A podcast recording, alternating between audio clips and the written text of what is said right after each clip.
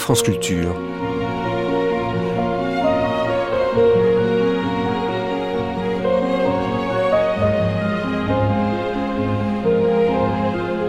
France Culture la nuit, une mémoire radiophonique. Un procès, un beau procès d'assises par exemple, c'est en soi un spectacle. D'ailleurs, souvent, on s'y bouscule, on s'y passionne. Aussi n'est-il pas surprenant que le cinéma, dès ses plus jeunes années, avant même de parler, se soit emparé de la dramaturgie que lui livrait, clé en main, si l'on peut dire, le cérémonial du procès. Comme on dit, le procès au cinéma, c'est souvent payant. Des procès de toutes sortes, de tout pays, à toute époque, le cinéma en déborde. Dans cet exercice, les Américains ont souvent excellé, si l'on pense à Otto Preminger, Billy Wilder, Lumet et plus près de nous Clint Eastwood, pour ne citer que cela. Hitchcock et Fritz Lang aussi, bien sûr. En France, on peut évoquer Guitry, Clouseau, Chabrol et Decoing, avec Les Inconnus dans la maison, dont il est notamment question dans ce numéro des Mardis du cinéma de 1986, illustré de nombreux extraits de classiques du genre. Homme de loi, chroniqueur judiciaire, historien du cinéma et réalisateur, s'y penchait sur le traitement du procès dans l'histoire du cinéma.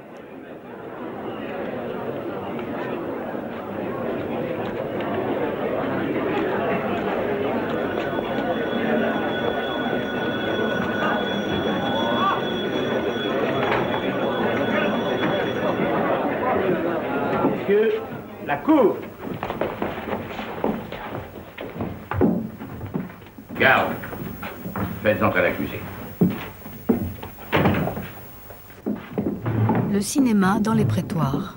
Émission proposée par Dominique Rousset. Nous allons procéder à l'audition des témoins. Jean-Pierre Jancola, Jean Gilly, Christian Personnaz, Marc Ferraud, Monique Smadja, Constantin Costa-Gavras.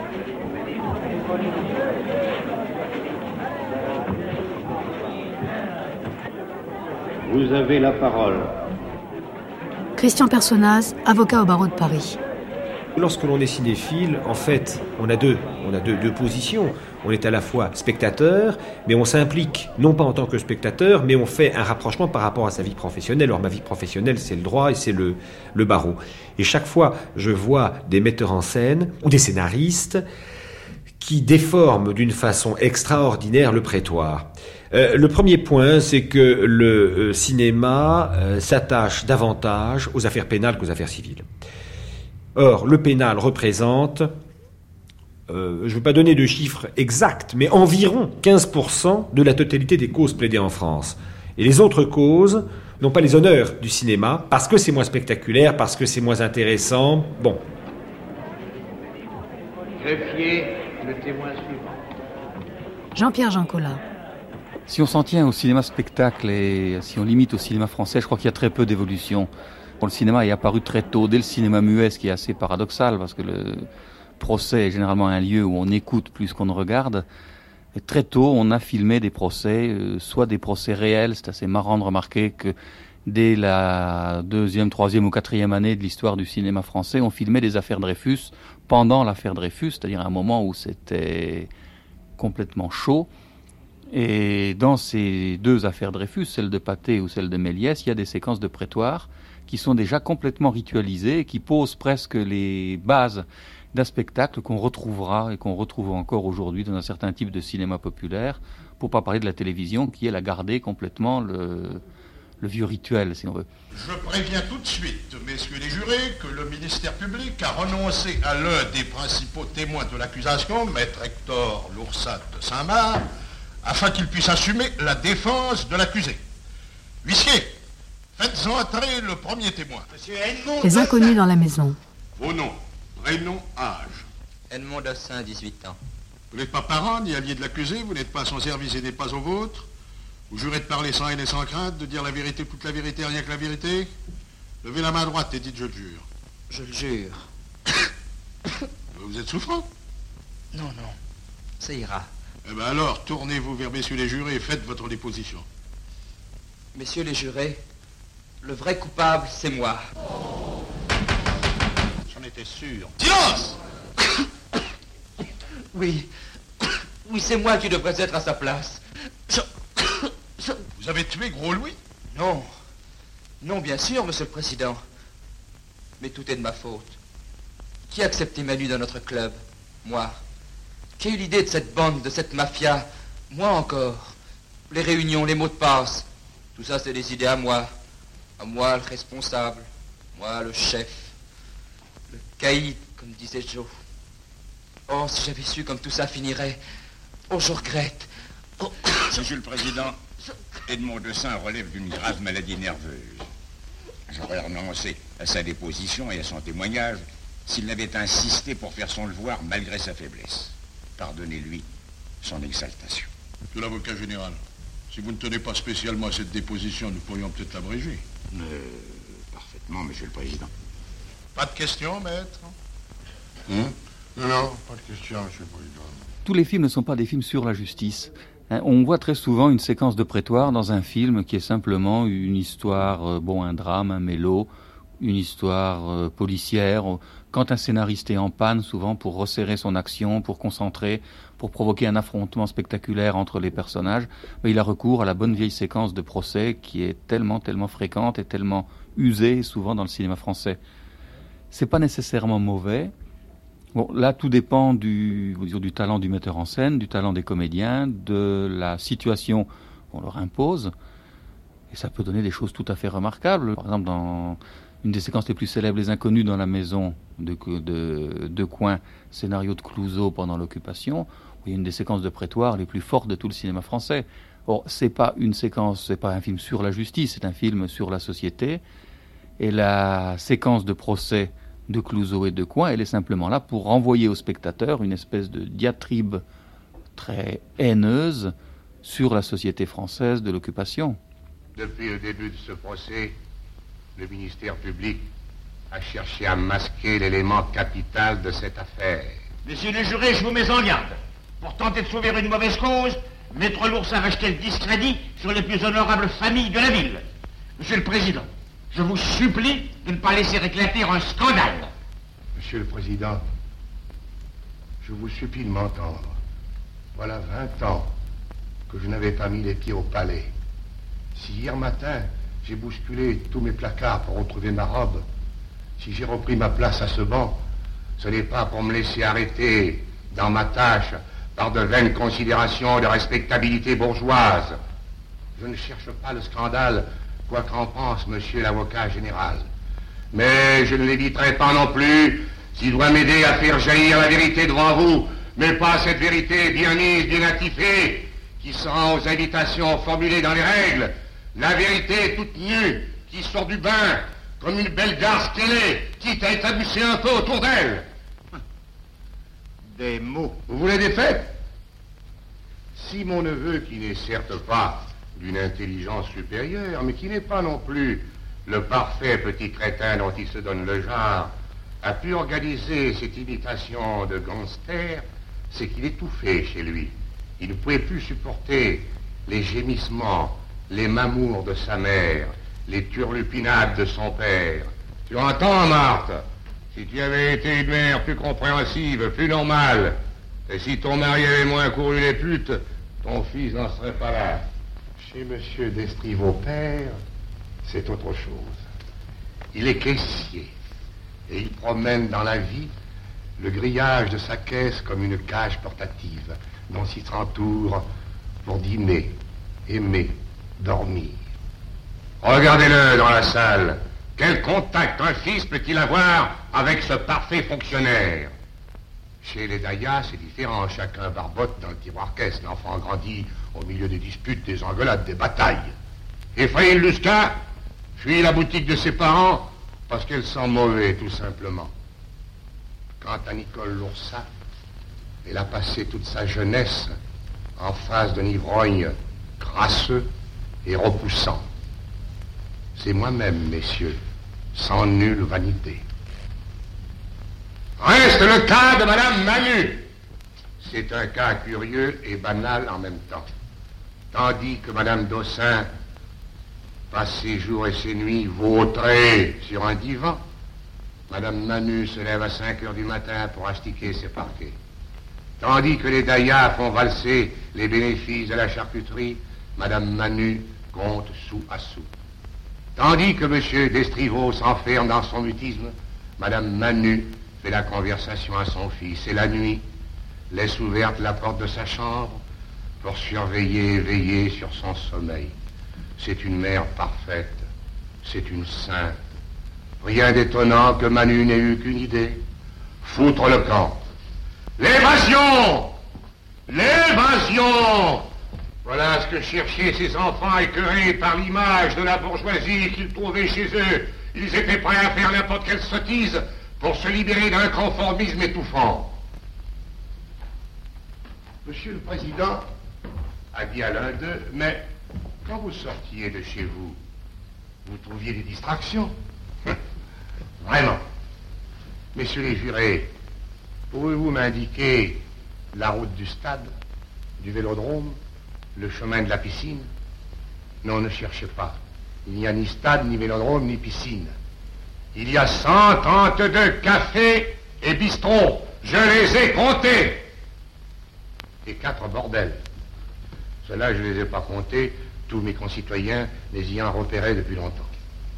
Voilà Voilà ce que nos chefs vieux ont fait pour la jeunesse Autre film important de, de Clouseau, La vérité sur la justice, qui est encore un bon film qui est encore un bon film, qui a été un petit peu, je dirais, dévoyé, parce qu'on y a vu un film sur Brigitte Bardot en proie à la justice.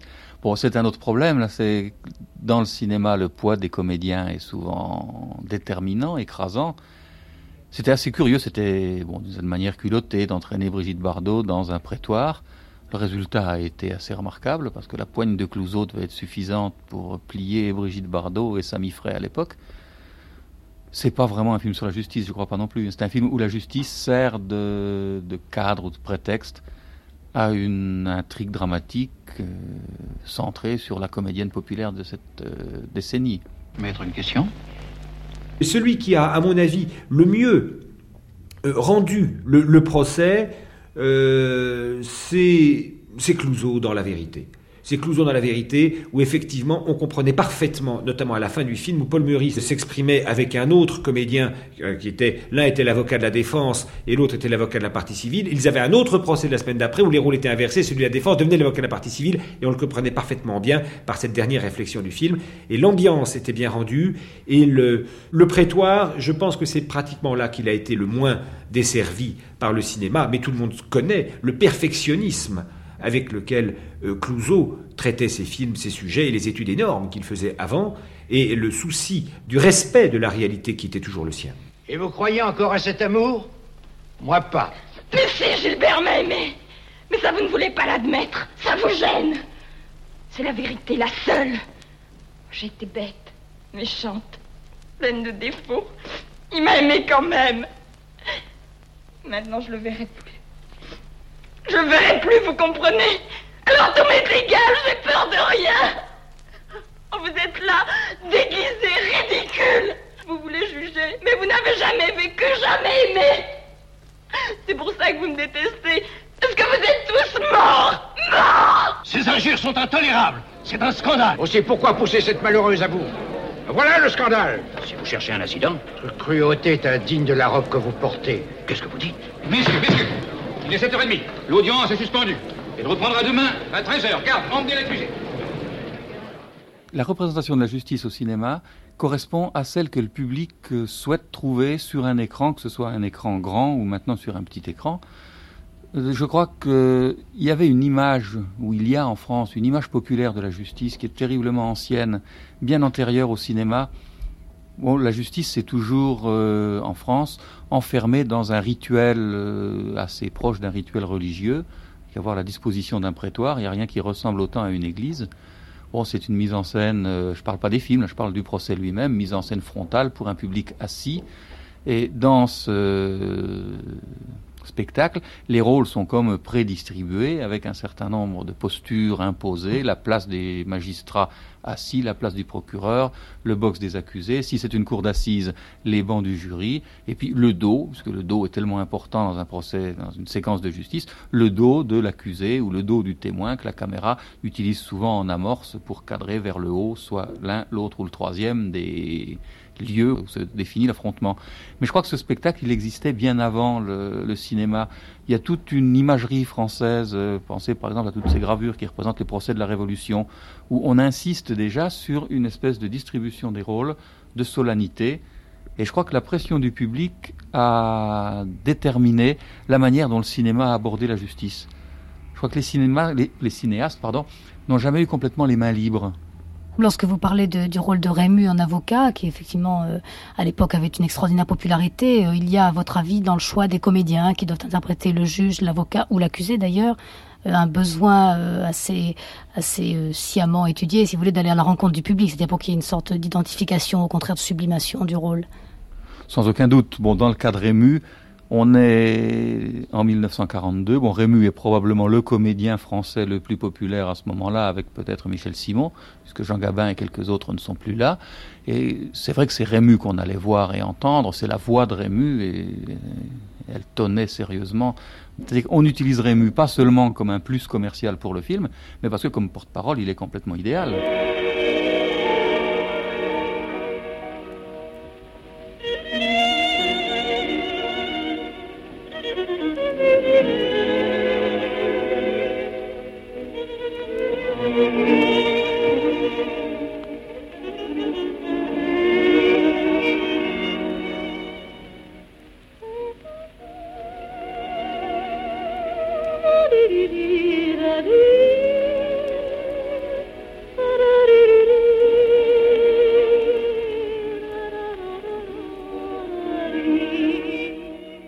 Exemples célèbres de comédiens comme ça qui ont été très impliqués dans, ces rôles euh, en rapport avec la justice ou de comédiennes Comédien ou comédienne bah, Oui, euh, presque un gag. Euh, Daniel Darieux à ses débuts, qui à deux reprises, en 36 et en 37, a endossé une robe d'avocat dans un film de Jean Boyer qui s'appelle Un mauvais garçon, où elle joue, où elle incarne une avocate débutante dans un moment où je ne sais pas s'il y avait beaucoup d'avocates euh, en activité dans les barreaux de Paris et de province.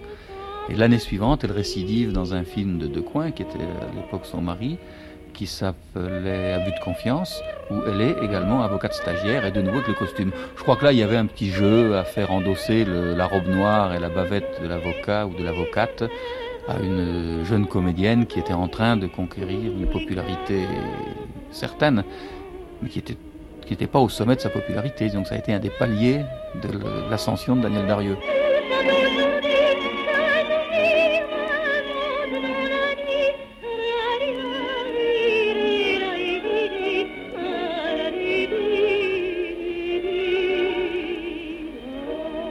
Daniel Darieux, extrait de Retour à l'aube d'Henri Decoing.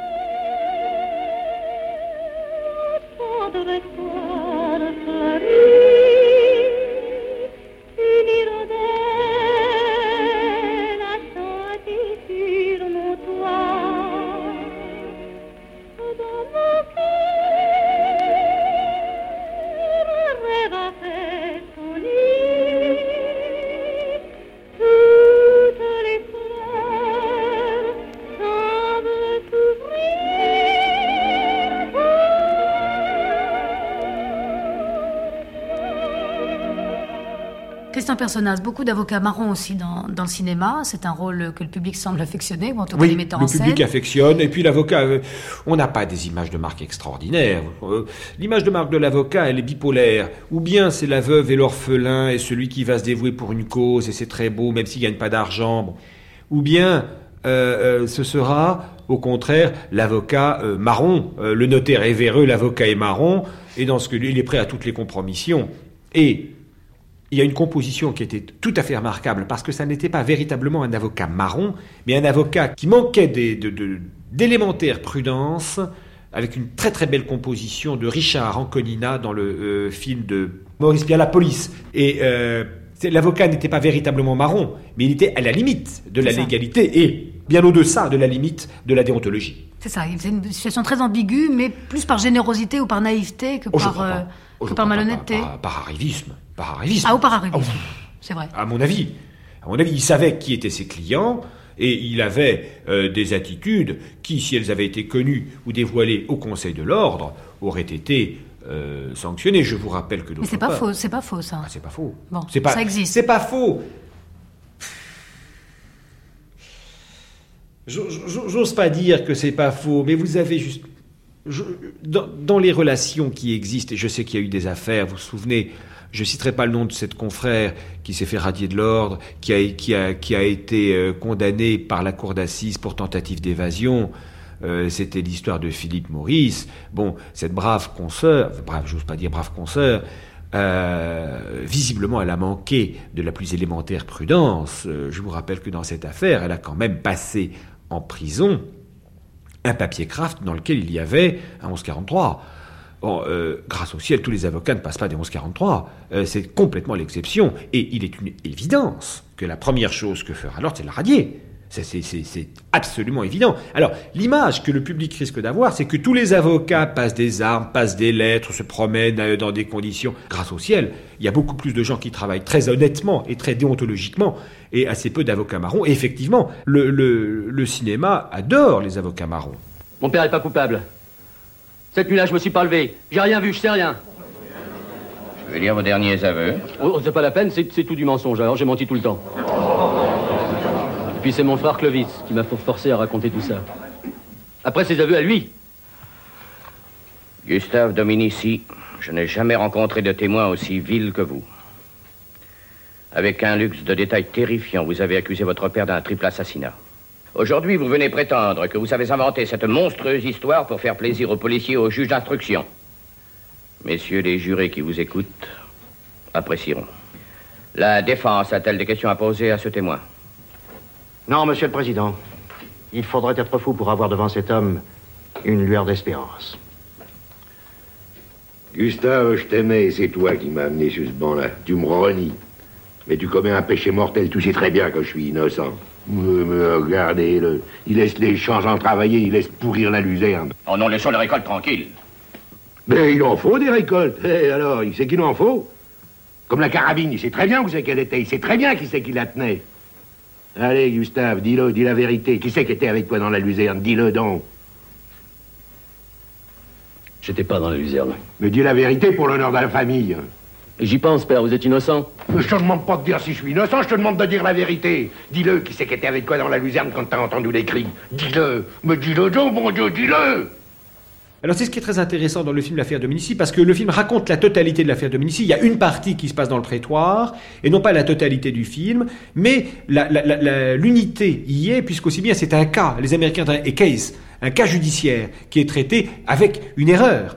Euh, ou avec un, résultat qui n'était pas conforme, puisqu'aussi bien le père Dominici se serait accusé, Gaston se serait euh, euh, livré à la justice ou aurait accepté une condamnation, alors que c'est un de ses enfants qui aurait fait le coup, et je crois que il y a un certain nombre de livres qui ont été faits sur l'affaire Dominici et la thèse qui prévaut, c'est on, ne saura jamais si c'est effectivement lui qui a tué euh, Jack Drummond et la famille de Jack Drummond.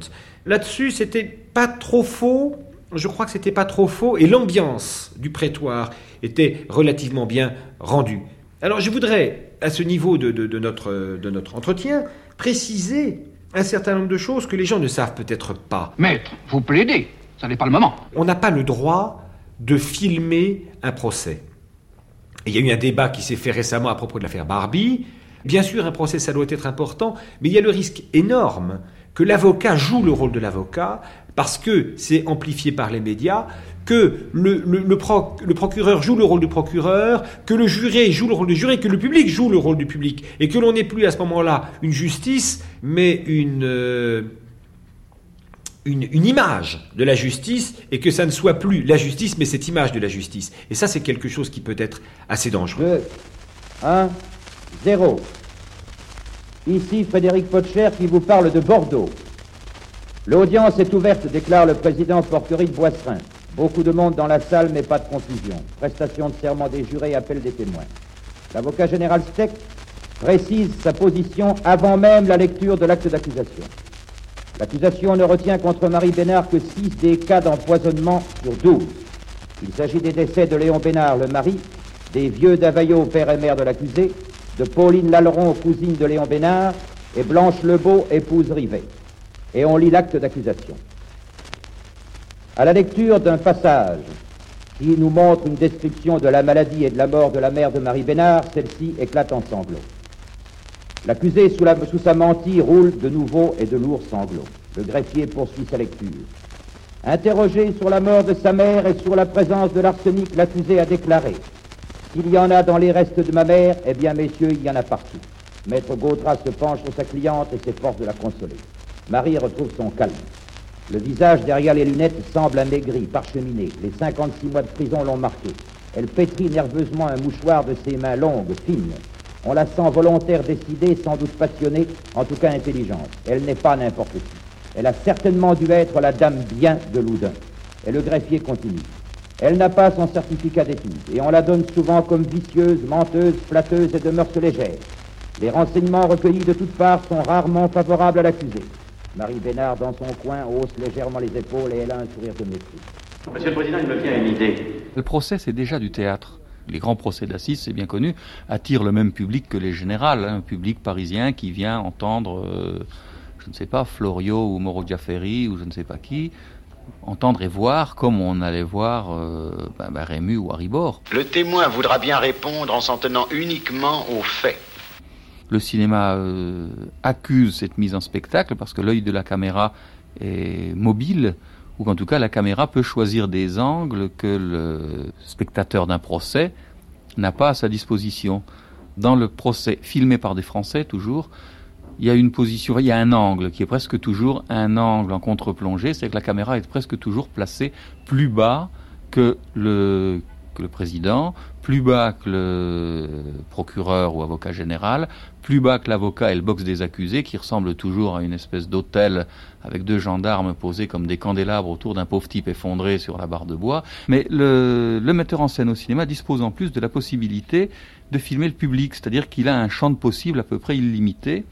Il peut retourner sa caméra soit par un, bon, un mouvement de caméra, une espèce de panoramique sur la salle, soit très souvent par des inserts, des plans de coupe qui viennent cadrer, parfois en très gros plan, soit une veuve éplorée, soit un, témoin qui a un air de faux cul comme c'est pas possible et qui attend sur un banc le moment où il sera convoqué, ce qui permet de le typer déjà pour le spectateur. Il y a toute une euh, globalité du spectacle que le cinéma a concentré un procès qui dure 4 heures et qui est souvent extrêmement ennuyeux, on le ramasse en 8 minutes euh, d'écriture cinématographique en gardant que les temps forts. Si le metteur en scène et son monteur sont de bonne qualité, on peut avoir quelque chose d'extraordinairement dense, qui reprend en main les spectateurs dans un film qui flanche ou qui mollit un petit peu. Monsieur le Président. Monsieur le septième juré, vous avez la parole. Je voudrais demander aux témoins si gâter Sautral voulait dire... Oui, je lui donnais de l'argent. Il ne travaillait pas encore. Et puis l'argent ne m'a jamais beaucoup intéressé. Je l'ai vu très heureux sans argent. Je l'étais aussi. Le septième juré de Georges Lautner. Rien. J'étais heureuse aussi. Mais ça n'a rien d'intéressant pour vous. Mademoiselle, croyez-vous Sautral capable de tuer une femme qui lui refuserait de l'argent? Il faudrait d'abord qu'il pense à lui en demander. Vous ne pensez pas que Sylvain Sautral ait tué Catherine Nortier pour une question pécuniaire? Non, ce n'est pas possible. Aimez-vous encore Sylvain Sautral Mais bien sûr, je l'aime. S'il veut, il peut revenir. Il l'a toujours su. Entrons dans le prétoire, voyons comment, en France, on va peut-être le comparer après avec d'autres pays, Mhm. et représenter euh, une salle, mettons une salle d'assises, alors puisque c'est ce qui, ce qui arrive le plus souvent, mais avec le tribunal, les jurés. Qu'est-ce qu'on dit des jurés Tiens, c'est intéressant de montrer ça aussi. C'est le regard que le public va porter sur lui-même. Voilà, absolument. C'est le regard que le public va porter sur lui-même parce que tout le monde n'est pas avocat, mais tout le monde peut être juré. Maintenant, sur l'aspect psychologique, c'est beaucoup plus intéressant, et ça, c'est la qualité du cinéaste qui va faire que on va avoir le jury et le public va s'identifier au, au, juré. Et il y a, alors là, on sort du cinéma pour rentrer dans la télévision. Il y a cette émission Messieurs les jurés qui essaye de faire rentrer les personnes dans une salle de délibération avec le président les deux assesseurs qui font partie du jury et les neuf membres du jury, les neuf jurés, Psychologiquement, la façon dont la question sera rendue, les jurés s'efforceront d'être impassibles, c'est-à-dire d'écouter. Et, je, dois considérer que les, jurés en France font, font, très bien leur travail, ils sont bien aidés par le président et par les assesseurs, mais leur rôle, ils le font bien, ils ne jouent pas au jury, ils savent parfaitement de quoi ils retournent. Et le cinéma, je crois, rend assez bien cette image-là. C'est une des images les moins fausses que j'ai vues. Faites entrer le témoin suivant. Je cherchais donc des champignons, et voilà que je tombe sur cette pauvre fille. Entre parenthèses, je pensais, si ça leur arrivait plus souvent, elles auraient moins chaud quelque part. Évitez de penser. Des faits. Quelle fut votre réaction? J'ai crié au secours. Oh, ça n'a pas été long, il en est sorti de partout. Il se bousculait pour se rincer l'œil. J'en étais écœuré, monsieur le président. Voici les photos prises par l'identité judiciaire. Pas de question, monsieur le septième juré Mais voyons, j'étais là. J'étais même là avant tout le monde. Elle n'était pas complètement nue. Elle était recouverte par l'écharpe avec laquelle elle se protégeait. Où est cette écharpe? Le témoin a-t-il touché au corps? Comment? Voulez-vous répondre à la question de monsieur le septième juré Oh, monsieur le président, je ne crois pas. Non, non, je, ne pense pas. J'étais si émue, pensez donc. Une morte. Euh, monsieur le Président, j'ai l'impression qu'une jeune femme, enfin, surprise, nue, aurait tenté par réflexe de... Est-ce qu'on n'a pas un petit peu le sentiment, bien souvent dans les films, que euh, le président serait là comme une sorte d'autorité suprême Mais c'est une autorité suprême. Vous avez un article du Code de procédure pénale qui dit qu'en matière de cour d'assises, le président assure la police des débats. C'est-à-dire que c'est lui qui est responsable de son audience. Le côté je fais évacuer la salle plaît beaucoup. Euh, je, je, je l'ai, je, l'ai presque jamais entendu. Le, je fais. Alors je, attention, je, je, ne suis pas, je ne suis pas un, un grand spécialiste du droit pénal. Euh, mais le, célèbre silence où je fais évacuer la salle, le cinéma l'adore. Le juge l'aime pas du tout. Parce que s'il dit silence, je fais évacuer la salle, ça veut dire qu'il n'a pas réussi à contrôler sa salle. C'est rarissime. Il faut vraiment des, des, circonstances exceptionnelles pour que la salle soit évacuée. Et c'est rarissime. Je proteste Je proteste Maître Monique Smadja, avocate au barreau de Paris. Pendant longtemps, c'était une caricature. Le président, on avait l'impression qu'il était là euh, simplement pour faire taire l'avocat. L'avocat faisait des effets de manche, mais avait l'air de ne pas connaître son dossier ou d'être d'une mauvaise foi totale. Donc c'était véritablement quelque chose qui était difficile à admettre pour la profession judiciaire. Là, il me semble quand même qu'il y a un petit peu plus de rigueur. Mais quand même, il y a, à mon sens, euh, des défaillances dans la mesure où on n'est pas complice de nos clients, où quand on plaide un dossier, on le plaide. C'est le dossier qu'on plaide, on plaide l'homme, bien entendu. Mais on a un dossier qui est le même que celui de l'avocat général. Le président est là, en principe, pour, et il le fait, pour dire ce qu'il y a à charge et à décharge, et non pas pour faire taire un avocat au moment où il a quelque chose à dire. Donc cela euh, est mal représenté, à mon sens, et fait mal passer la sérénité de la justice. C'est cela que je voulais dire en disant qu'il y avait des défaillances. Eh bien, la Cour et messieurs le juré apprécieront ce qu'il faut retenir de ce témoignage si manifestement marqué par une aussi touchante passion. Monsieur le Président, est-ce que la Cour ne pourrait pas se rendre sur place? Sur le lieu du crime? Oui, enfin, une reconstitution de la découverte du corps me semble indispensable.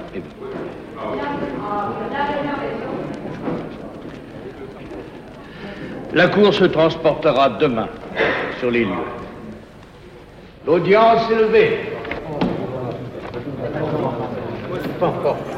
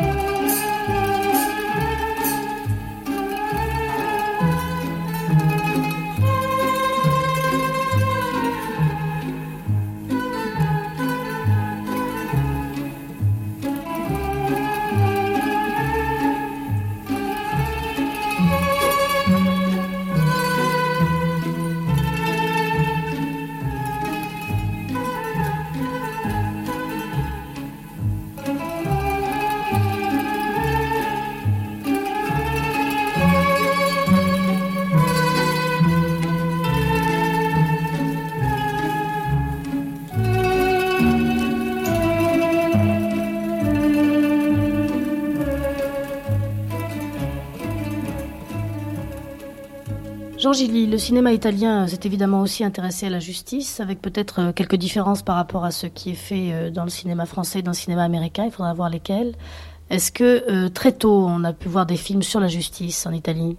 Bien, à ma connaissance, sur la justice et sur le compte-rendu de procès, dans le cinéma muet italien, je crois qu'il n'y a pas grand-chose. Sinon, peut-être un, classique de la cinématographie italienne de l'époque muette, qui est Assunta Spina, qui est un film de 1915 dans lequel on voit déjà une condamnation euh, filmée dans un tribunal qui est reconstitué en décor et qui d'ailleurs tranche curieusement dans un film qui par ailleurs est très réaliste parce que là au contraire on a une reconstitution avec des toiles peintes euh, qui sonnent assez faux. Et je crois qu'il y a eu dans le muet une certaine difficulté à représenter un procès parce qu'un procès est essentiellement bâti sur la parole. Et de manière fort, euh, fort révélatrice de ce point de vue, un des premiers films italiens tournés à partir du moment où apparaît le parlant s'appelle Cour d'assises. C'est un film de 1930. C'est l'année d'ailleurs où apparaît le cinéma parlant en Italie. Ce qui prouve que tout de suite on a saisi la possibilité peut-être euh, théâtrale de mettre sur l'écran la représentation de la justice. Bon, ensuite, pendant la période fasciste, la justice n'apparaît pas non plus très souvent parce que la justice est une institution que l'État fasciste euh, respecte euh, et que les cinéastes ne doivent pas représenter sinon de manière extrêmement respectueuse. Et euh, cela les a conduits, dans le fond, à éviter le, thème.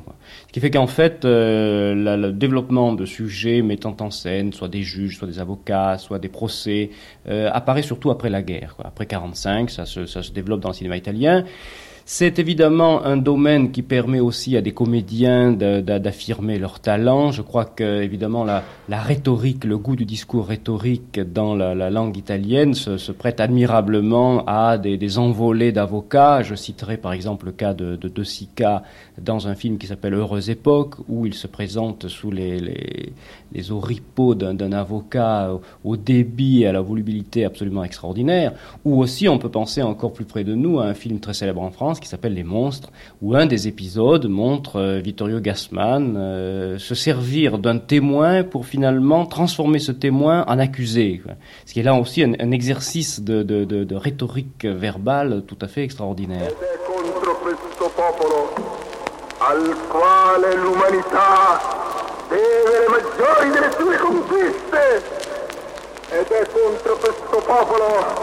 di eroi, di santi, di poeti, di artisti, di navigatori, di colonizzatori, di trasmigratori, che si osa parlare di sanzioni.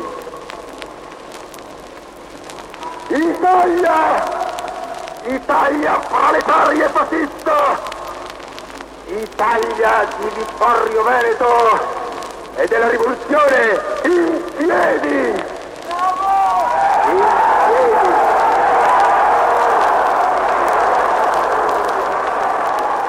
Lorsque vous dites euh, l'époque fasciste, effectivement, a gardé un certain respect par rapport euh, au fonctionnement de la justice, cependant, je crois qu'il existe un film dont l'action euh, habilement se situe ailleurs qu'en qu Italie, mais qui mettrait directement en cause le système. Oui, effectivement, il y a un film qui est d'ailleurs une comédie, un film de, Mario Mattoli, qui est interprété par un des comédiens un comiques les plus fameux de l'époque, qui s'appelait Macario, qui a d'ailleurs continué à jouer après la guerre de 39-45, qui s'appelle Accusé, levez-vous, et qui est un film très drôle où l'on voit un accusé de meurtre être finalement relaxé sous la pression du public. C'est-à-dire que la salle est remplie de femmes toutes amoureuses de l'accusé et qui exercent une telle pression sur le juge, sur euh, les jurés, que finalement le condamné est relaxé. Mais alors cette, cette vision extrêmement satirique de, de la justice est déplacée dans l'espace. Le film se, se, se, passe à Paris et il y a d'ailleurs, se passe donc en France, qui est une manière indirecte aussi de faire une critique. On est en 1939, on est à la veille de la guerre, c'est le moment où l'Italie a rompu avec la France et s'est rapprochée de, l'Allemagne. C'est donc une manière implicite de dire que en France, la justice n'est peut-être pas aussi euh, respectable et admirable qu'elle l'est en Italie. Il y a d'ailleurs même au générique un carton qui précise que ce qui va être montré dans le film se situe très loin de nos habitudes et de nos mœurs ce qui est euh, évidemment extrêmement, euh, révélateur.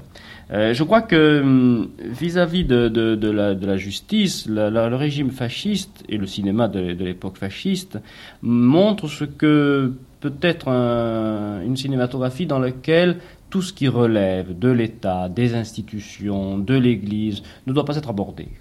Le code de censure d'ailleurs le prévoyait, il était interdit d'évoquer tout ce qui touchait, enfin, sinon interdit du moins, il, fallait utiliser un très grand respect à l'égard notamment de l'armée, de, de la couronne. Alors pour éviter dans le fond toute difficulté, le plus simple était de n'en point parler.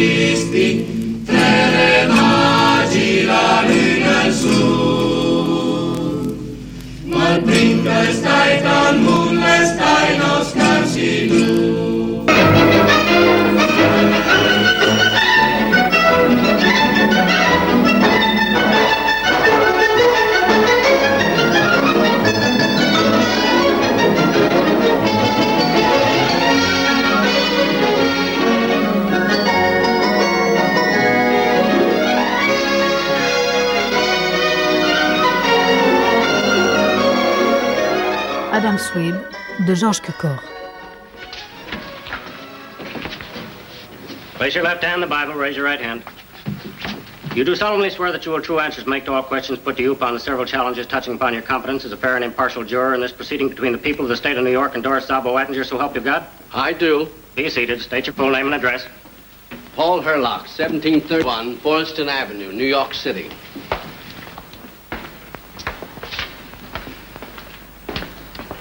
Mr. Herlock, what's your occupation? Infant's headgear. Uh, are you personally acquainted with one Warren Attinger? No. Doris Zabo Attinger? No. Burl Kane? No.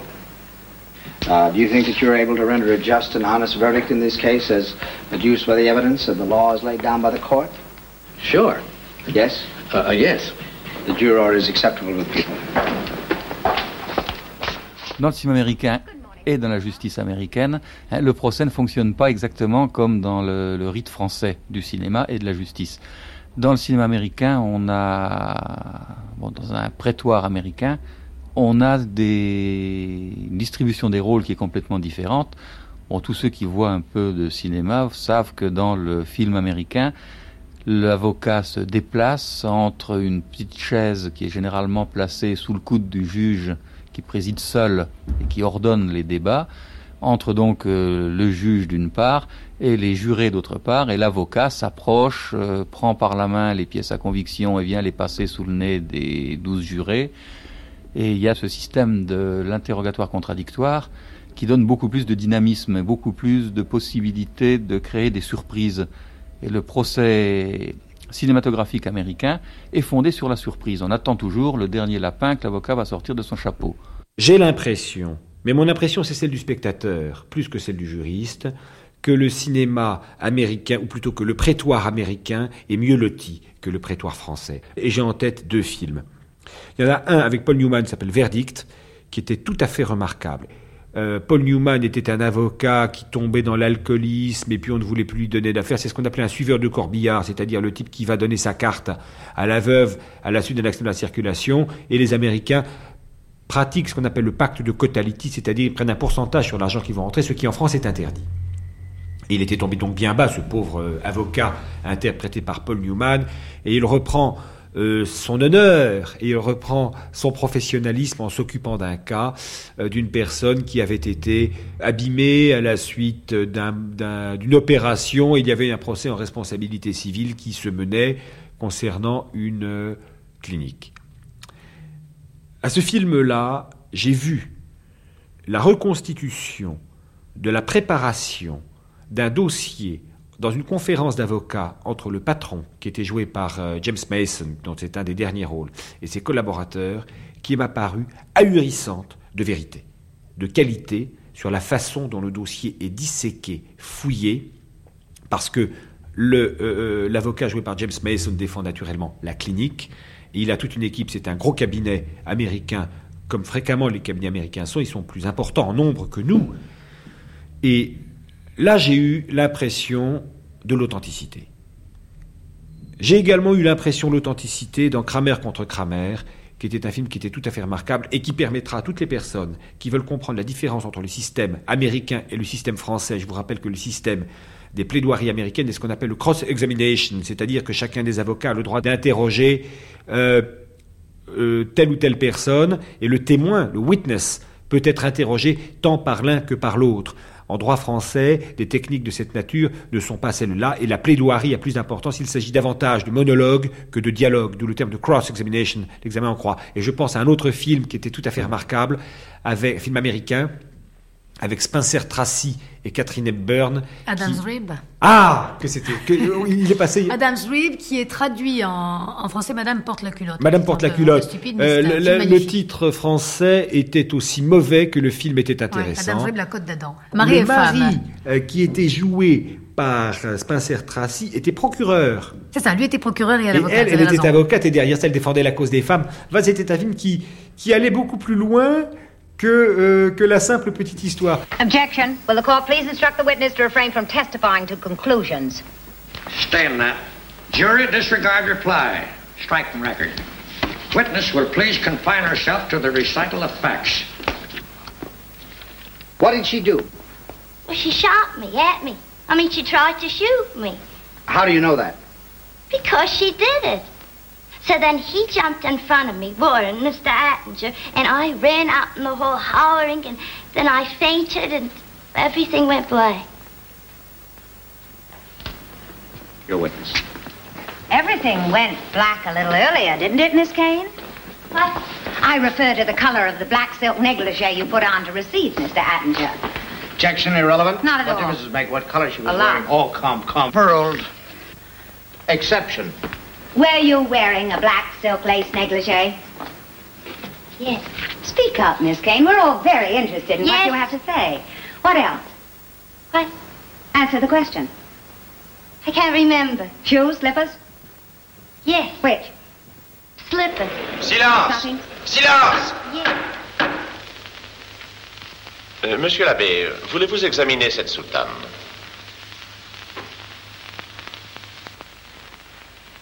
Est-ce votre soutane La loi du silence, Alfred Non, Hitchcock, avec Montgomery Clift. vous, vous avez peut-être emprunté cette soutane à quelqu'un? Non. Ce n'est pas la vôtre et vous ne l'avez pas empruntée. Et on l'a trouvée dans votre malle. C'est que quelqu'un l'avait placée là. Oui. Savez-vous qui a pu mettre cette soutane dans votre malle Je ne puis le dire. Monsieur l'abbé, quand avez-vous pensé à devenir prêtre Juste après la guerre. Et en devenant prêtre, n'avez-vous pas essayé d'oublier quelque chose Je n'ai jamais considéré la prêtrise comme un refuge. Le fait, oui, que les, les, choses ne se passent pas tout à fait de la même manière dans les prétoires français et américains, et on pourrait aussi parler d'ailleurs des, des, procès en Angleterre, il y a eu plusieurs films anglais intéressants sur la justice. Euh, Est-ce que ce n'est pas aussi lié à la solennité des débats Et par la solennité, j'entends également la manière dont sont habillés les avocats et les juges. Euh, aux États-Unis, les avocats plaident en civil, en France, ils sont, ils sont en robe, en Angleterre, ils sont en perruque. Est-ce que ça ne fait pas une grosse perruque. différence alors, je dirais que la solennité et le costume sont deux choses différentes parce qu'on peut être parfaitement solennel sans être en costume et qu'effectivement le costume euh, donne à celui qui n'est pas un, un, habitué des prétoires, donne un côté un peu solennel. Et que le, cinéma adore les costumes, le cinéma adore les costumes, et que là, justement, c'est beaucoup plus facile parce qu'il y a un signifiant du costume, on sait qui est qui, donc le metteur en scène, le réalisateur n'a pas besoin euh, de, de, de, préciser qui fait le rôle de qui. On sait qu'il est avocat, on sait qu'il est président, on sait qu'il est procureur, etc. En ce qui concerne le fond du problème sur le costume, vous savez que les Américains n'en portent pas. Je dirais que le fait de ne pas en avoir, c'est le signe d'une démocratie parfaitement aboutie. C'est-à-dire que le français ou l'anglais a encore besoin pour la chose de justice de l'apparat extérieur de la justice. Le civisme dans l'esprit des Américains est tellement intégré et tellement important que ce costume n'est même pas nécessaire. Et je vous rappelle simplement que le président porte une robe, mais que cette robe est beaucoup plus simple que la nôtre, elle n'est pas boutinée, c'est une sorte de grande veste plus qu'une robe qu'il va porter. Et euh, c'est un hommage qu'on peut rendre aux, aux Américains que justement ce costume n'existe pas. Avec la permission de la Cour, Monsieur le Président, Mesdames et Messieurs les jurés. L'intensité dramatique qu'il peut y avoir dans le compte-rendu d'un procès, dans la transcription à l'écran d'un procès, est dans le cinéma italien un peu amoindrie par le fait que dans le, le code pénal italien n'existe pas la peine de mort. La peine de mort n'existe pas depuis, enfin, a été supprimée déjà au XIXe siècle, ce qui fait que l'intensité ne peut jamais être comparable à celle que l'on peut trouver dans le cinéma américain ou dans le cinéma français, où le condamné, ou en tout cas, disons, l'accusé, euh, risque d'être, euh, de se voir condamné à mort. Donc le, jeu se joue plutôt sur euh, un affrontement entre les avocats, les avocats qui d'ailleurs du point de vue de l'iconographie se présentent de manière un peu différente. Ils portent une robe, mais c'est une robe qu'ils jettent simplement sur leurs épaules. Ce qui fait qu'il y a une solennité un peu moindre, si vous voulez. Ce qui fait que le, le rôle de la justice s'exerce de façon peut-être plus, plus humaine. Euh, un autre élément intéressant dans la représentation toujours iconographique de cette justice italienne, euh, c'est une justice qui est placée sous le double signe d'un caractère laïque, avec une inscription qui figure toujours dans le prétoire, la loi est égale pour tous, et une inspiration également religieuse, puisqu'il y a toujours un crucifix. Et ça, la caméra le souligne, il y a toujours un crucifix qui est généralement accroché au mur dans le dos du juge. Ce qui est aussi une manière, dans ce pays évidemment catholique, de reconnaître que la justice est difficilement d'essence humaine, parce que la justice d'essence humaine implique l'erreur. Donc il faut d'une manière ou d'une autre se mettre sous le contrôle de Dieu pour pouvoir exercer euh, cet acte euh, absolument étonnant qui consiste pour des hommes à décider de la, de la vie, euh, sinon de la mort, mais en tout cas de la vie et du devenir de certaines personnes qui leur sont présentées.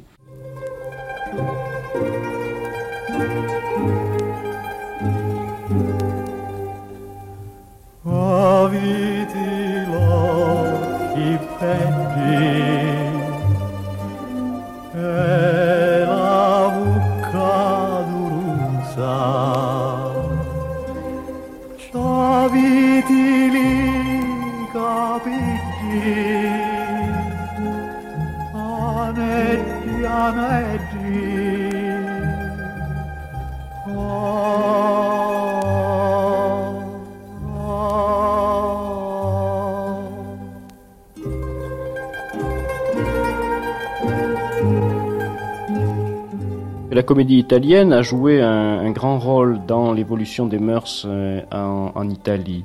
On l'a bien vu par exemple dans le problème du divorce, euh, avec des films comme euh, Divorce à l'italienne, le film de, de Germi, où l'on voit d'ailleurs un procès dans lequel l'accusé, qui est Mastroianni, qui a assassiné sa femme, pour pouvoir se, remarier, et dans la mesure où il ne pouvait pas divorcer, le, code civil italien ne prévoyant pas cette possibilité, et où finalement il était condamné à une peine très légère, puisque la justice prévoyait le cas où, lorsqu'une femme est surprise en flagrant délit d'adultère, le mari pouvait quasiment euh, l'assassiner euh, sans être passible d'une peine euh, grave. Donc en dénonçant cette aberration qui condamnait finalement le, mari italien à tuer sa femme s'il voulait divorcer, euh, le film soulignait le, le, caractère arriéré de la société italienne en ce domaine.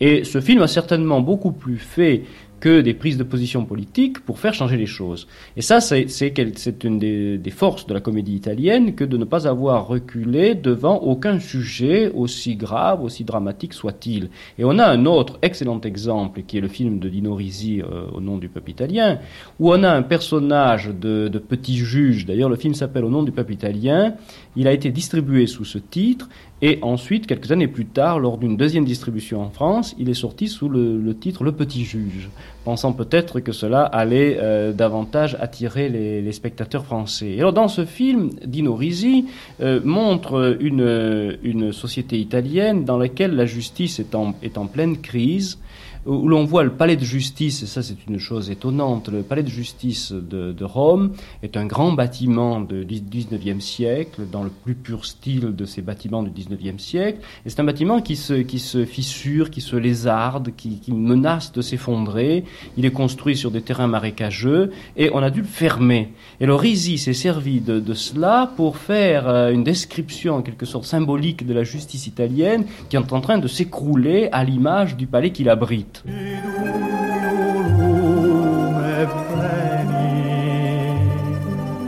Ti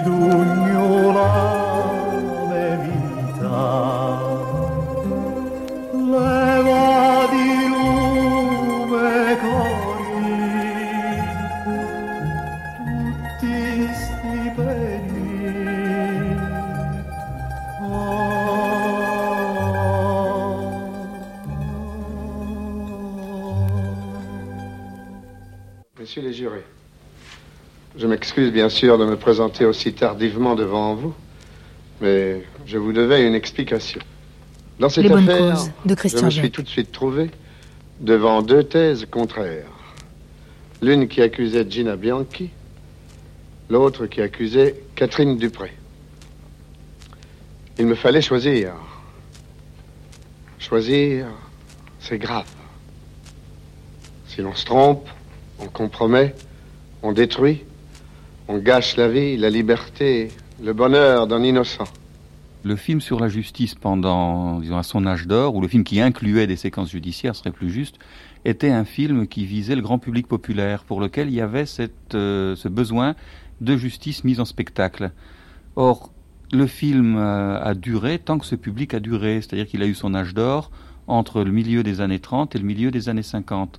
Et les films de Kayat, ils ont été tournés dans l'ensemble autour de 1955, c'est-à-dire un moment où il y avait encore un public qu'on pouvait passionner avec de grandes causes qui étaient autant de grandes fictions. Parce que dans ce cinéma populaire, on n'abordait pratiquement jamais un événement réel que le cinéma aurait reconstitué. C'était des fictions inventées par des scénaristes, parfois par des romanciers que les scénaristes adaptaient. Je pense au célèbre Coupable de François Copé, qui a été adapté au moins trois fois dans le cinéma français, la dernière fois vers 1935, avec Pierre Blanchard dans le rôle du magistrat.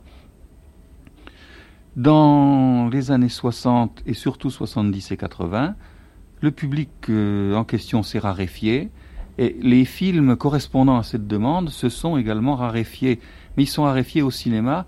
Il y a eu une sorte de transfert vers euh, le petit écran qui continue à divertir, bon, disons, l'ancien public du samedi soir. Et maintenant, on a des Julien Fontane magistrats, par exemple, qui sont pris, repris et re-repris sur les chaînes nationales, qui comblent exactement ce besoin. C'est où on retrouve une manière de filmer la justice qui est celle que les cinéastes avaient, en somme, codée dans les cinq premières années du cinéma parlant. Il y a eu tout de même Chabrol qui est revenu à au moins deux reprises, peut-être plus. Enfin, monsieur le président, messieurs les jurés, tout cela est insensé. Vous nous parlez de ces onze cadavres. Ils n'existent pas. Si je vous disais que maintenant, dans cette minute, les onze femmes mortes vont paraître à cette porte là-bas. Que signifie cette plaisanterie? Ce n'est pas une plaisanterie, monsieur le président. C'est la preuve qu'il y a un doute dans votre esprit. Et dans l'esprit de tout le monde. Un doute tellement grand que tout le monde a regardé en direction de cette porte. Ce n'est pas exact. Monsieur Landru n'a pas regardé. Chabrol est un formidable raconteur d'histoire qui a la- le, le talent d'ancrer les histoires qu'il raconte dans une société précise, dans une société très provinciale et contemporaine. Et effectivement, il a évoqué la justice dans un certain nombre de films, qui d'ailleurs, curieusement, dans son œuvre, sont des films au passé, alors qu'il filme presque toujours au présent. Deux exemples, Violette Nozière euh, ou l'affaire Landru, enfin Landru, dont le scénario était d'ailleurs écrit ou dialogué par Françoise Sagan. Et dans les deux cas, il s'agit effectivement de reconstituer à travers un- une histoire, un fait divers qui a réellement défrayé la chronique dans les années, euh, bon, la fin de la Première Guerre mondiale pour Landru ou les années 30 pour Violette Nozière, de retrouver une société française bien précise. La justice est utilisée comme une sorte de révélateur qui permet de, pousser à l'extrême, de, pousser au chaud, vraiment au chaud maximum, un rapport entre deux conceptions de la société, incarné évidemment soit par les magistrats d'une part et par le prévenu d'autre part, soit par le prévenu et par un témoin, qui sont placés dans une telle situation qu'ils sont obligés de mettre tout à fait à plat tout ce qu'ils ont à dire.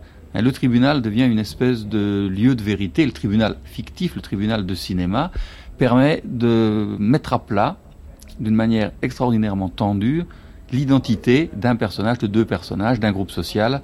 Et je crois que c'est pour ça que la justice a aussi intéressé Chabrol. Je vous autorise à déposer des conclusions. Le cinéma italien a posé une série de questions qui lui sont tout à fait euh, spécifiques, qui sont les questions liées à la protection des juges et aux dangers qui menacent le- les juges dans l'exercice de leurs fonctions, dans la mesure où s'est développé en Italie au cours de ces dernières années un, un terrorisme euh, très, très virulent, très violent, qui a provoqué l'assassinat euh, de, juges en pleine rue, dans diverses villes italiennes, à Rome et notamment euh, en Sicile. Et un des plus grands cinéastes italiens, qui est Francesco Rosi, a posé le problème dans un film qui s'appelle euh, Cadavre exquis, et aussi dans un film qui est peut-être de ce point de vue encore plus émouvant, qui est Trois frères. Euh, dans Trois Frères, c'est Philippe Noiret qui joue le rôle du, juge, et on le voit vivre dans un tel climat euh, d'angoisse qu'il rêve même son, assassinat, qu'il se projette dans, l'avenir et qu'il euh, imagine que l'on va l'assassiner dans un, dans un autobus et qu'il va mourir ainsi sous les, sous les balles de ces, de ces, de ces assassins. Euh, la question évidemment qui est posée, c'est la question de, de- la survie d'une société démocratique, dans lequel évidemment le, juge est une figure de protectrice. Euh, Le, juge qui doit s'interposer entre, entre la société et les terroristes et qui doit essayer de- de- d'organiser les choses pour que la société ne se décompose pas complètement. Euh, on le voit aussi dans un autre problème, qui est le problème de la mafia. Le problème de la mafia, la, justice italienne, enfin la loi italienne prévoit la possibilité pour les, ce qu'on appelle les repentis euh, de, de dénoncer, de donner des informations sur leur activité antérieure, soit dans le domaine de la mafia, soit dans le domaine du terrorisme, et de profiter ainsi de remises de peine. Alors cela a provoqué au cours de ces dernières années un certain nombre de procès retentissants dont le cinéma s'est plus ou moins fait l'écho.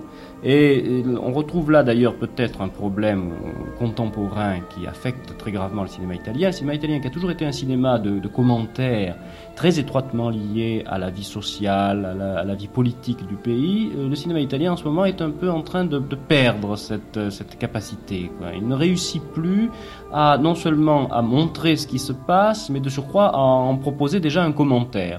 Euh, C'est une question qui, qui reste pour moi un peu, un peu insoluble. Je n'arrive pas à comprendre pourquoi il y a cette espèce d'incapacité aujourd'hui du cinéma italien, parce que les, les sujets ne manquent pas. Il y a en ce moment un procès euh, fleuve qui se déroule à Palerme, où euh, sont jugés plusieurs centaines de, de- de mafiosi. Et le cinéma italien, sur des, sur des thèmes euh, similaires, qui a toujours dans le passé euh, très bien représenté les choses, là n'y parvient pas, puisque sur le problème de la mafia, par exemple, il y a dans le film de Toujours de Rosi, Salvatore Giuliano, un, un procès euh, tout à fait étonnant, qui est le procès de tous les lieutenants et de tous les hommes qui avaient euh, servi sous les ordres de Salvatore Giuliano. Et on les voit aussi dans cette iconographie toute particulière à la société italienne, qui est de mettre les accusés en cage. Lorsqu'ils présentent un certain degré de, danger, on les met dans, une cage de fer. C'est très spectaculaire et évidemment les cinéastes en ont souvent profité, soit pour les filmer euh, en prenant du recul, en montrant l'ensemble de la cage, soit pour les filmer de très près, avec des barreaux qui s'interposent entre euh, la caméra et l'accusé. Donc euh, il y avait là quelque chose qui suivait très très bien la- la- l'actualité et qui tente à se perdre. La Cour vous remercie.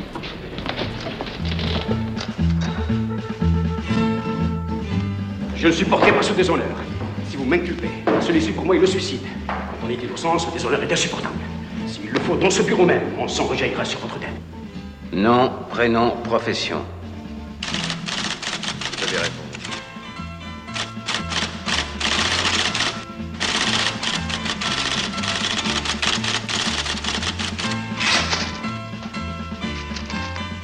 Signez votre déposition.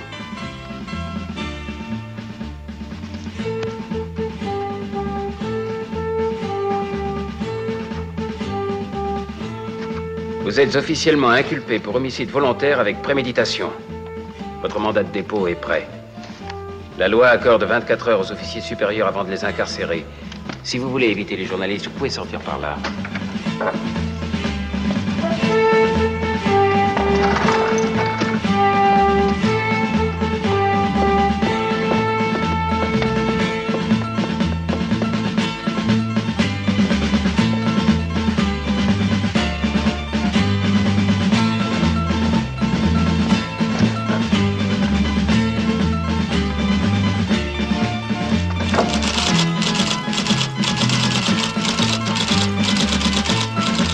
Êtes inculpé d'homicide volontaire avec préméditation.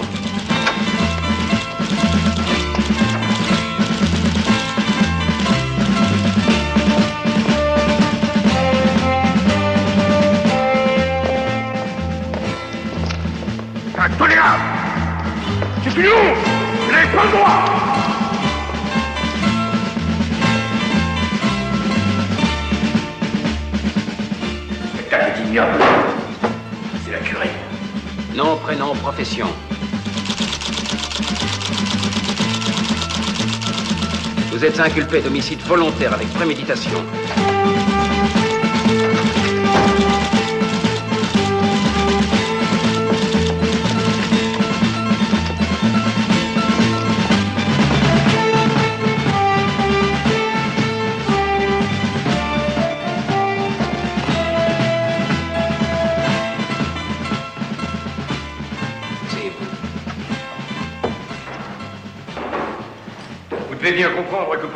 N'y a qu'une alternative.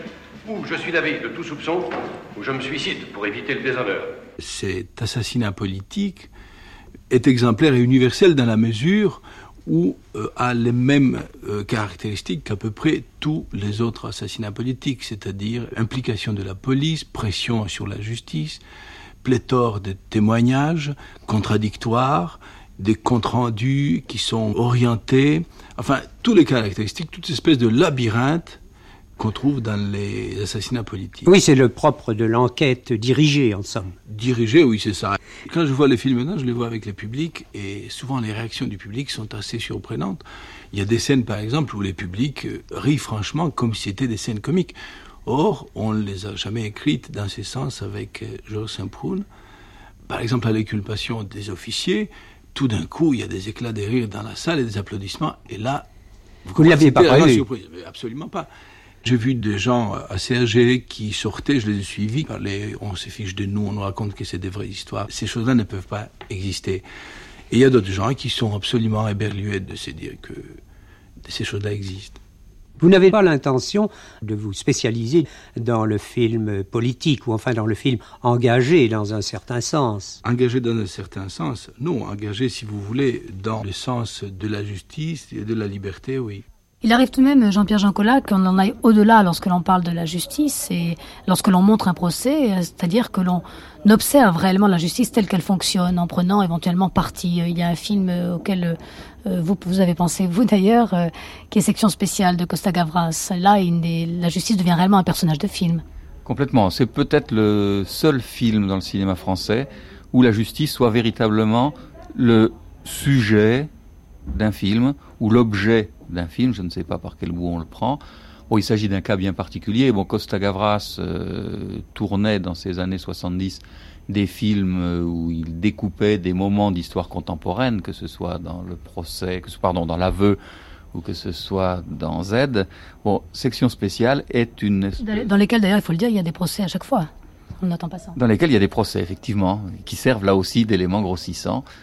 Dans section spéciale, c'est la machine judiciaire qui est le centre euh, du film, et les personnages intéressants, dans ce cas précis et dans ce cas unique, sont véritablement les magistrats. C'est eux qui sont en cause.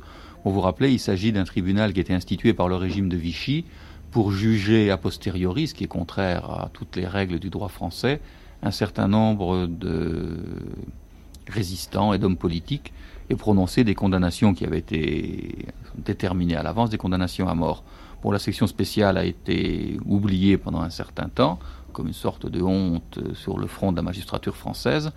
Elle a été exhumée donc euh, par quelques livres et par ce film qui a permis de poser la question de son existence d'une manière très, très, très publique, très universelle. Et dans ce cas précis, effectivement, ce sont les magistrats qui sont en cause. C'est très frappant dans la manière de filmer. Ce n'est plus du tout ce type de cinéma-spectacle où le prétoire est traité un peu à la manière du cœur d'une église.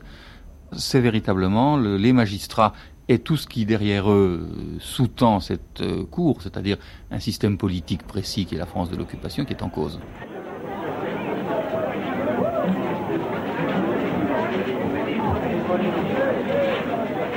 Faites entrer le témoin suivant.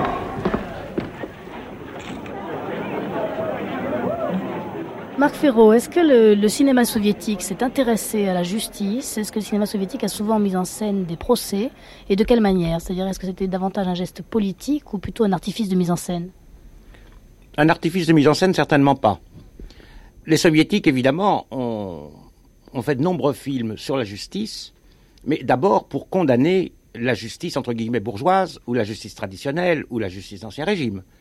Et le, plus bel exemple de, film sur la justice, euh, c'est l'adaptation de La mère de Gorky par Poudovkin, où dans une, une, scène extraordinaire, la parodie de la justice à l'occidentale, en quelque sorte, est réussie avec beaucoup de talent, puisqu'on voit euh, que le juge, le procureur, l'avocat, au fond, sont amis, ils ont les mêmes femmes, etc. Et ils s'insultent les uns les autres, ils trichent avec les malheureux condamnés, ils ne pensent au fond qu'à la prochaine course de chevaux qui doit avoir lieu à Pétersbourg, et les malheureuses victimes de la répression sont vraiment le dernier objet de leurs soucis. Donc cette sorte de, de cruauté a été très bien vue. Mais cela, il s'agit bien sûr d'un effet facile, puisque c'est le régime révolutionnaire, euh, avec ses écrivains, Gorky, et puis ses cinéastes, Poudovkin, qui fait le procès d'un ancien système. Alors, ce qui est plus intéressant, c'est de savoir si les soviétiques ont abordé le problème de leur propre justice et de leur propre fonctionnement juridique. Alors là, je pense que, en gros, on peut dire qu'il y a relativement peu de films, mais ceux qui existent, néanmoins, sont assez significatifs. Euh, le film le plus extraordinaire de ce point de vue, parce que insolite, inattendu, est un film qui condamne la justice soviétique, c'est-à-dire la justice populaire. C'est-à-dire les, tribunaux issus de gens, au fond, livrés à eux-mêmes, à leur passion et euh, à leur pulsion, euh, selon les classes auxquelles ils appartiennent ou selon les, groupes sociaux auxquels ils appartiennent, hommes et femmes. Alors, ce procès a été fait dans un film de Kuleshov, qui était le grand cinéaste des années 20, et ce film s'appelle euh, Duralex, c'est-à-dire euh, selon la loi. Et c'est un film dans lequel euh, on critique cette justice populaire, mais comme c'est l'époque entre Lénine et Staline d'un bolchevisme dur et sanguinaire, les auteurs n'osent pas dire que ça se passe en URSS, et ils font comme si ça se passait dans le grand nord du Canada. Mais à quelques signes du film, euh, on s'aperçoit qu'au fond, c'est une condamnation de la justice populaire. Alors ça, c'est le premier grand film, mais que les soviétiques, du moins que les autorités soviétiques, ont fait semblant de ne pas comprendre. Ils ont dit que le film était mauvais, ils ont dit que le film était mal conçu, alors qu'en fait, euh, il était admirablement réalisé. Mais, si vous voulez, les gens ont bien compris et les cinéastes savaient ce qu'ils faisaient. Alors, à part ce film, qui date des années 20, de la fin des années 20, ben, il n'y a plus grand-chose jusqu'à nos jours. Et pour une raison extrêmement simple, si vous voulez, c'est que à partir du moment où une société se transforme, comme la société soviétique, elle n'est plus censée secréter, elle n'est plus censée receler des, des phénomènes qui font appel à une justice de type classique. Autrement dit, des, des grands films euh, avec procès euh, à la française, euh, Gabin, Brigitte Bardot, etc., n'ont plus de sens dans la société soviétique. Et du même coup, ces phénomènes étant censés avoir disparu, il ne peut plus y avoir de procès de, ce type, au moins pendant 20 ans ou 30 ans. Alors, quant au procès politique, ben, il n'y en a pas non plus, pour une simple et bonne raison, c'est que, au fond, aucun cinéma ne s'autorise à faire des films sur des procès politiques, euh, et je dirais dans aucun pays au monde. Alors évidemment, il n'y a pas de film sur les procès de l'époque stalinienne, dans un régime de terreur, c'est évident, mais euh, je ferai remarquer qu'en France non plus, il n'y a pas de film sur euh, euh, disons, l'affaire Pétain. Il n'y a pas de film sur les attentats contre De Gaulle. Ou alors ils sont tout à fait accidentels ou, marginaux. Ou, du moins on ne voit pas le procès. Et l'aspect politique du procès Salan, par exemple, n'a jamais, jamais fait l'objet d'un vrai film.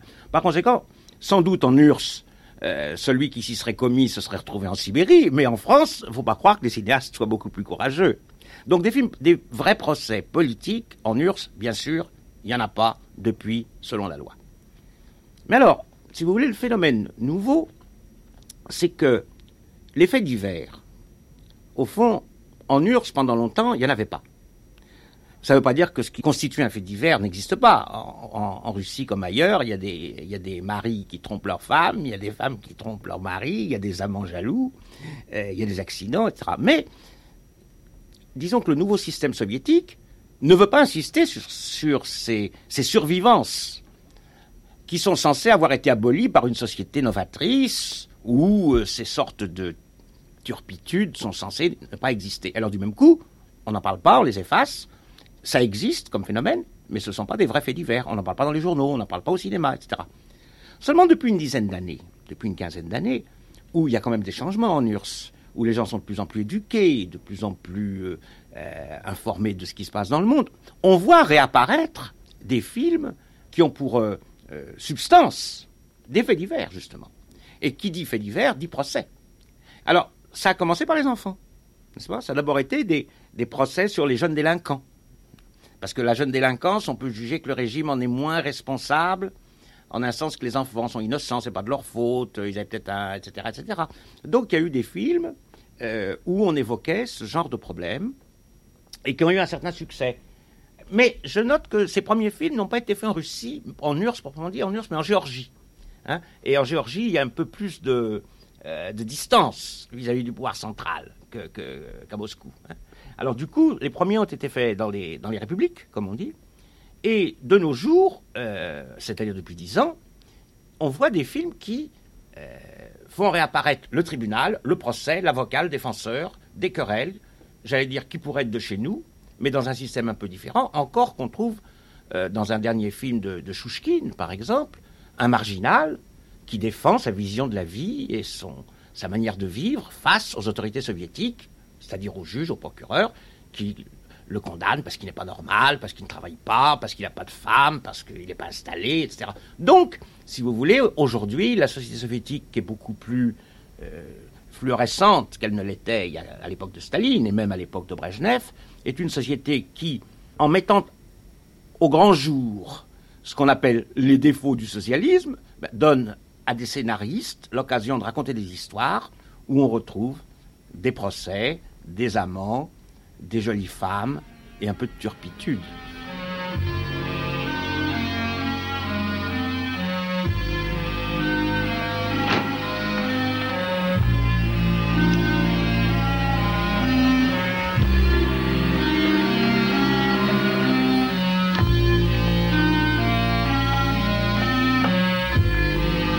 Le faux coupable, Alfred Hitchcock.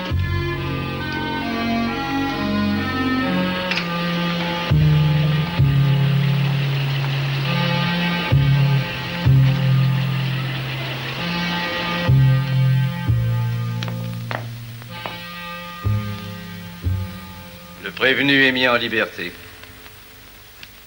Tribunal des délits, bordereau des accusations numéro 98, Christopher Balestrero.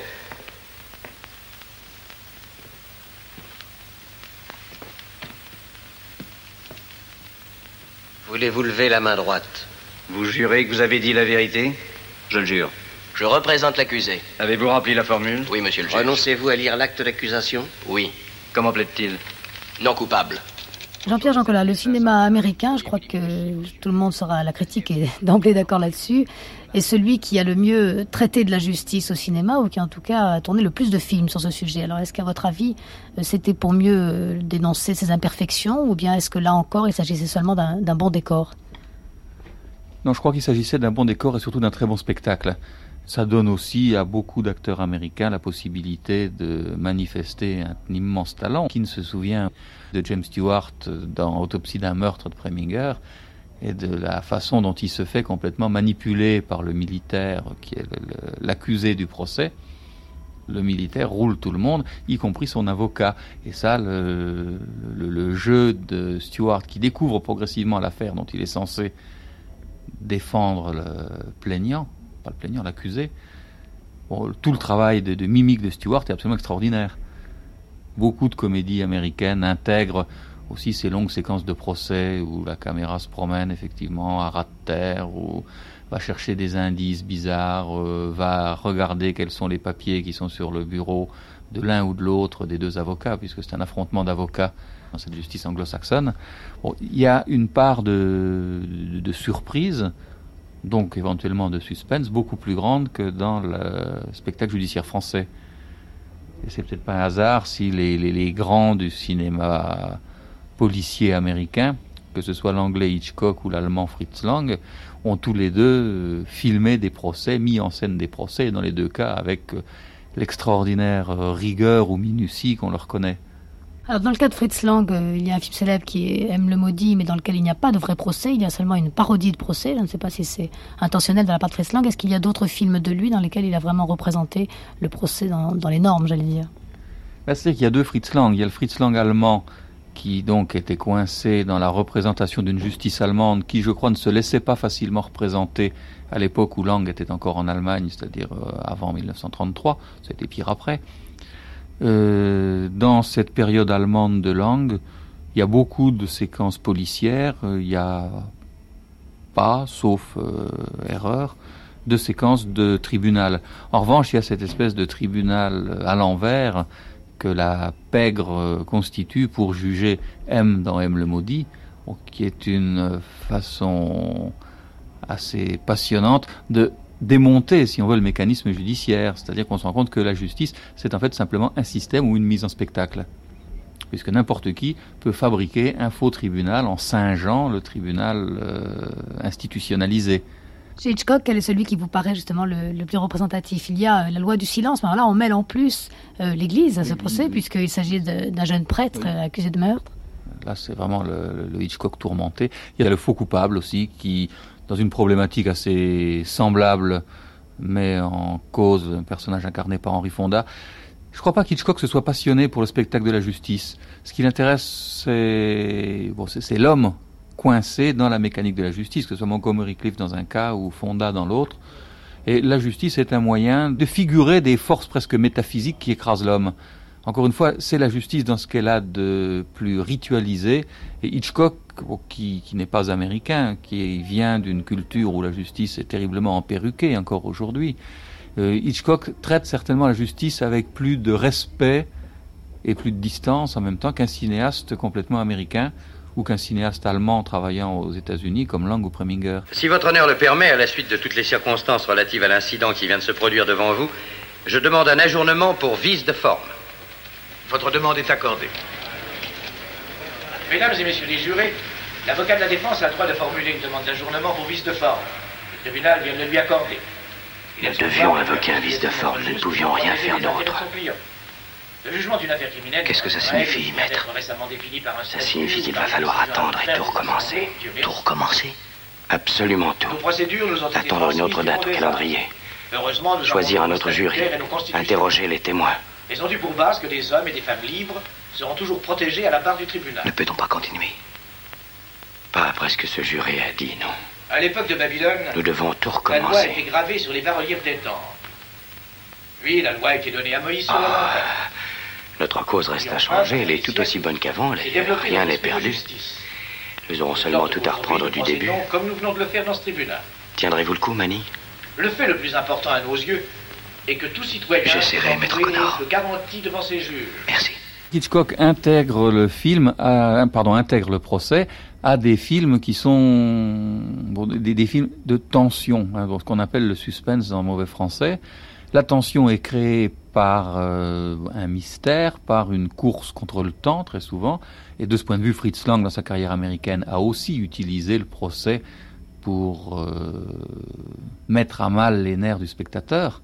Le procès est un moyen de concentrer le temps, et on a le temps du procès et le temps extérieur, et entre ces deux temps, souvent une sorte de, course dont l'enjeu est la vie ou la survie de quelqu'un qui est dans une cellule ou de quelqu'un qui est simplement le, dos voûté qu'on aperçoit dans l'angle de l'écran.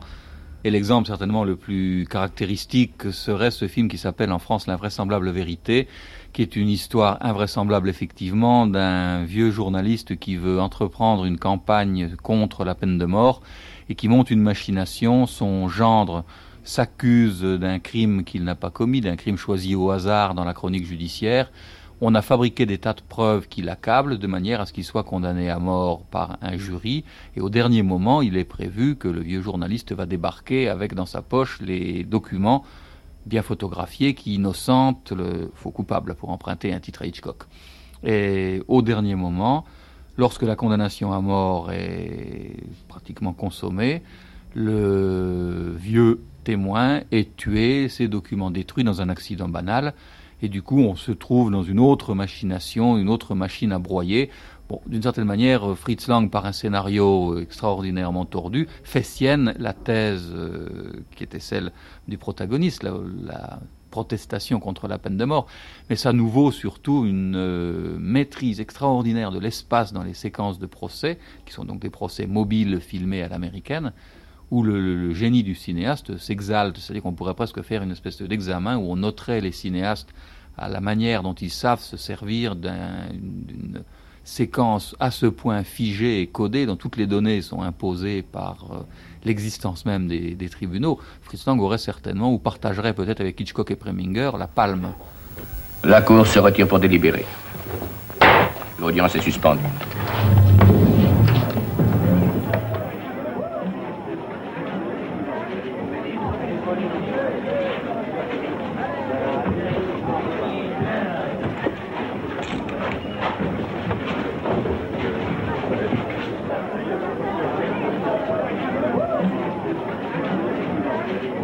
Aujourd'hui, Jean Gilly, il vous semble que la justice, euh, peut-être prenons un petit peu de champ là par rapport au cinéma seulement italien, mais reste un, bon thème pour, le, pour les cinéastes Et est-ce que d'une certaine manière, on pourrait aussi en parler autrement?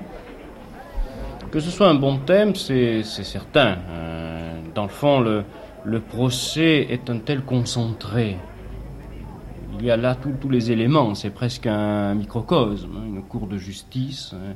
Il suffit de voir encore récemment le, succès de la série sur, Marie Bernard, euh, qui a bien, bien montré que le, problème de l'erreur judiciaire, euh, le problème de la distribution d'une bonne justice, euh, le problème de la peine, euh, vous savez que dans le, Code civil italien d'ailleurs, euh, les, condamnations à perpétuité sont également euh, assorties de toute une série de restrictions. C'est-à-dire que se pose toujours la question de savoir est-ce qu'une condamnation est irréversible? Est-ce qu'il y a la, possibilité de l'amendement?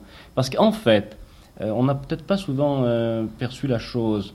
Le fait de supprimer la peine de mort, loin de poser la question d'une peine de substitution, c'est-à-dire en particulier, il faut absolument qu'il y ait des peines très lourdes. En réalité, dès lors qu'on ne se débarrasse pas du condamné en l'exécutant, ben, on, se pose immédiatement la question que va-t-il devenir?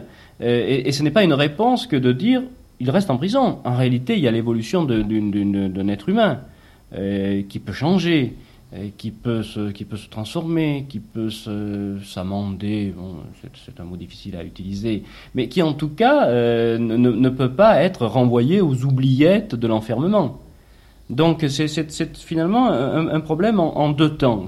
Dès lors qu'on ne tranche pas, si l'on peut dire, une vie, euh, eh bien, il faut savoir ce qu'elle qu'elle va devenir. Et ça, là, le cinéma pourrait d'ailleurs avoir euh, une, un rôle à jouer s'il essayait d'affronter ce type de problématique. J'ai un peu l'impression qu'actuellement, sur ces phénomènes de société, en tout cas en Italie c'est évident, on ne réussit pas à les prendre à bras le corps.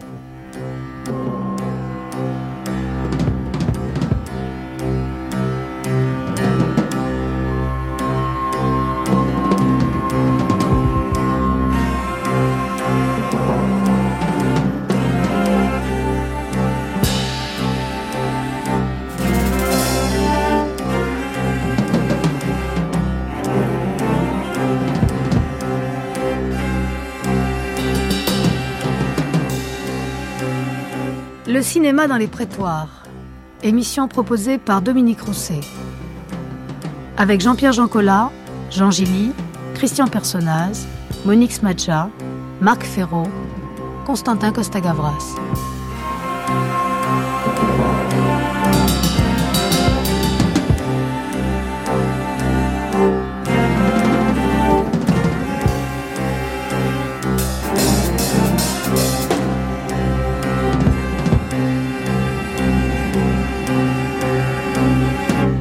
Mixage José Tétier, Véronique Gichtener. Document INA rassemblé par Yves Builly. Réalisation Mireille Cross.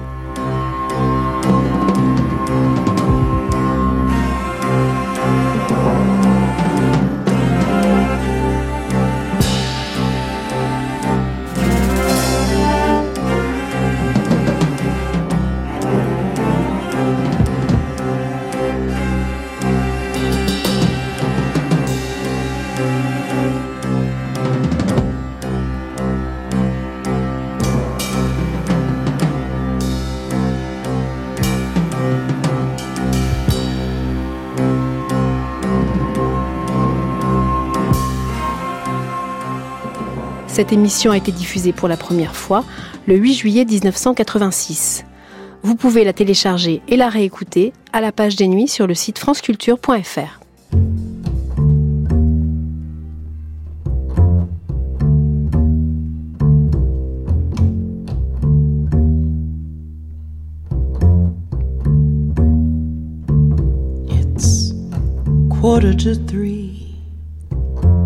There's no one in the place except you and me.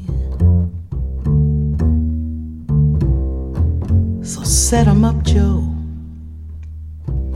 I've got a little story you ought to know.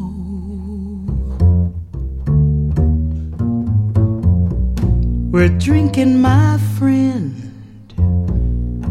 till the end of a brief episode.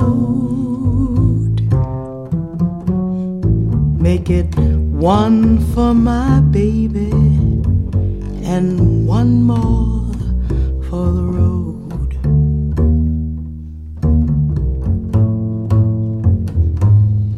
I've got the routine, so drop another nickel in the machine. I'm feeling so bad. I wish you'd make the music dreamy and sad.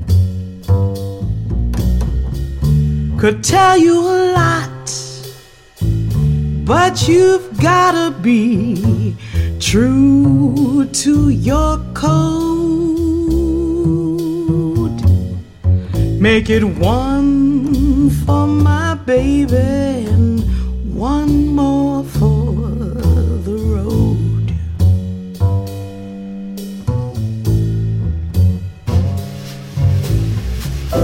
You'd never know it, but buddy, I'm a kind of poet, and I've got a lot of things to say. And when I'm gloomy, you simply gotta listen to me until it's talked away. Well, that's how it goes. And Joe, I know you're getting anxious